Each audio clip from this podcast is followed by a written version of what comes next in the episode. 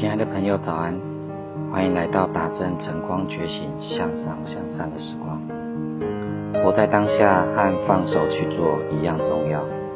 人生很短，别花时间纠结那些不开心的事。生活没有完美的时刻，有起有落才是真实的人生。你不会发现到自己有多强大，直到有一天你发现你身边的支点都倒下了，你也没有倒下。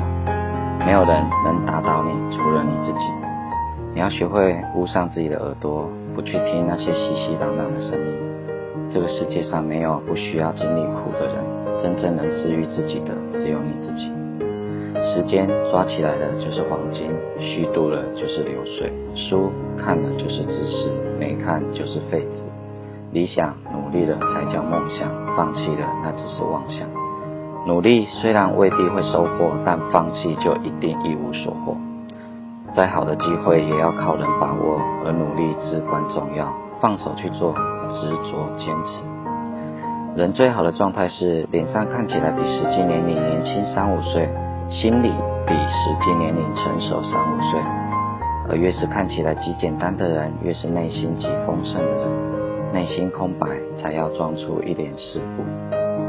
当你成功了，怎么说都是对的，因为大家看你台上的风光，头顶的光环。没成功的时候，怎么解释都是错的，因为人们相信眼见为实，所以你就埋头苦干吧，别把时间浪费在解释上。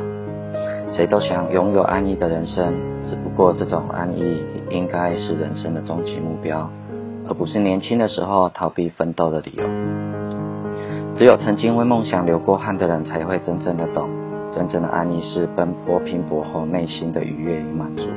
什么年龄做什么事，在还能做梦的年纪，请不要选择妥协或放弃。是自己想要的，就大胆去追求。将军百战死，懦夫胯下生。